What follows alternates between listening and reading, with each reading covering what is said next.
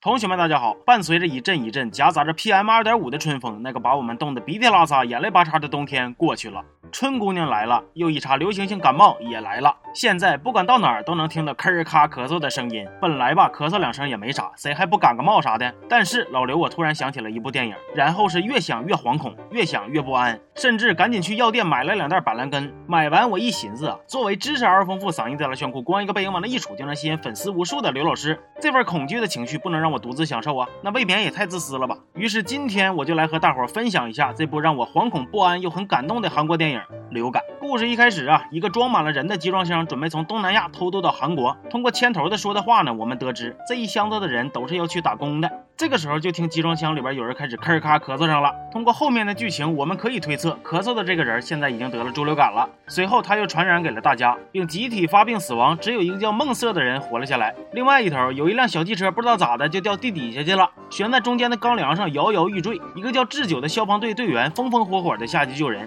困在车里这个大妹子叫人沈海，是一名医生。智久在把任海从车里拽出来的过程中，不小心把任海的裙子给撕破了。哎呀，那场面真白呀！啊，不对，那大腿是真尴尬呀！啊，也不对。总之呢，我们的智久在福利与惊险之中救出了任海。不过任海并没有感谢他，甚至还让智久帮忙去把落在车里的包给够上来，过分了啊！集装箱发出去九天后，到达了韩国。这边接头的哥俩呢，咱们就叫他小红和小辉吧。小红和小辉门一打开就傻眼了，具体是啥情况呢？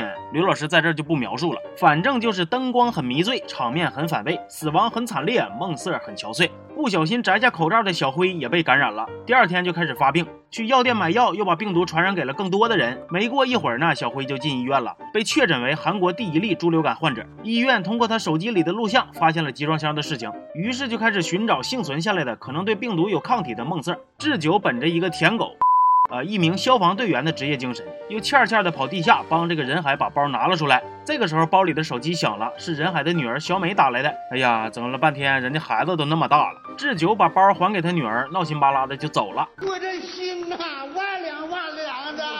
梦色在四处逃窜中呢，又非常巧的碰到了小美。小美还给他买了点吃的垫吧垫吧。在与梦色的短暂接触中，小美不但收获了友谊，也非常不幸的收获了猪流感。小美一看这梦色吭咔的也不太对劲儿啊，就打电话给智久摇来了。不过这一卡巴眼的功夫，梦色没影了。于是他俩一边唠嗑一边找人。就在这个过程中，智久发现任海其实是一位单身母亲，她老公是个渣男，抛下他们娘俩跑去美国了。我的妈，病毒扩散的范围啊是越来越广，病情也越来越严重。盆塘城区里呢，不断的噼里啪啦、乒铃乓啷的发生各种意外的事故，引起了骚乱。但是目前呢，这种流感还没有研制出治疗的方案，医院除了干着急，啥也做不了。这个时候，韩国总统出面了，决定封锁城市。封锁的城市设立了隔离区，将有发病迹象的群众进行隔离，没有危险的就进入安全区。但是呢，任海头一铁就把他发病的女儿也偷摸带进了安全区。哎呀，这真是大粪缸里边练游泳，不怕屎啊！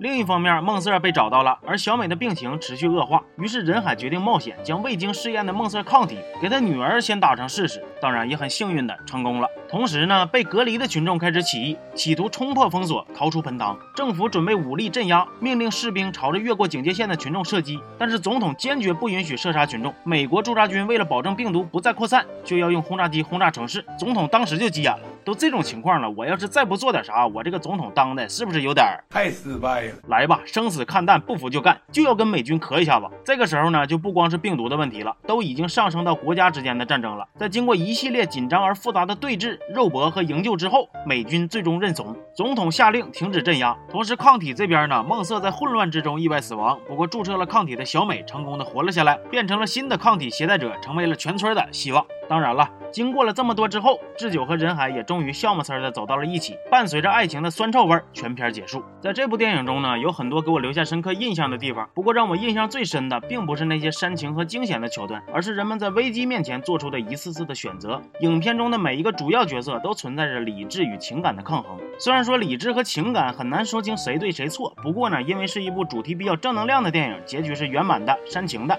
所以偏向理智的一方呢，就会显得有点无情，有点反派的感觉。而片中偏向情感的一方呢，则会显得比较有感染力。比如说任海，作为一名职业的医学工作者，在明知道把发病的女儿混入安全区有多危险的情况之下，还一直坚持保护着自己的孩子，在不知道抗体是否有效的情况下，决定赌一把，先给女儿注射。你可以说他是十分莽撞，甚至是有点虎，但是呢，也要看到他作为一名单身母亲，倾尽全力去保护女儿所体现出来的母爱。从家庭的角度来看，他是合格的；但是从大局的角度上看，他是非常自私的。同样的，还有一名参与隔离的士兵，在发现母亲被感染之后，再也无法保持理智，摘掉面罩，拥抱母亲，爆发出惊人的情感。其实，总统也是一个这样的人物，他在坚持不放弃每一个市民的同时，也赌上了更多人的性命。最后，建议感兴趣的同学可以去看看这部电影，去感受一下那种紧张的氛围。反正我是被感染了，以至于现在呀，身上刺挠一下都得检查半天。行吧，这期就说到这儿了。我是刘老师，大家注意保重身体，咱们下期见。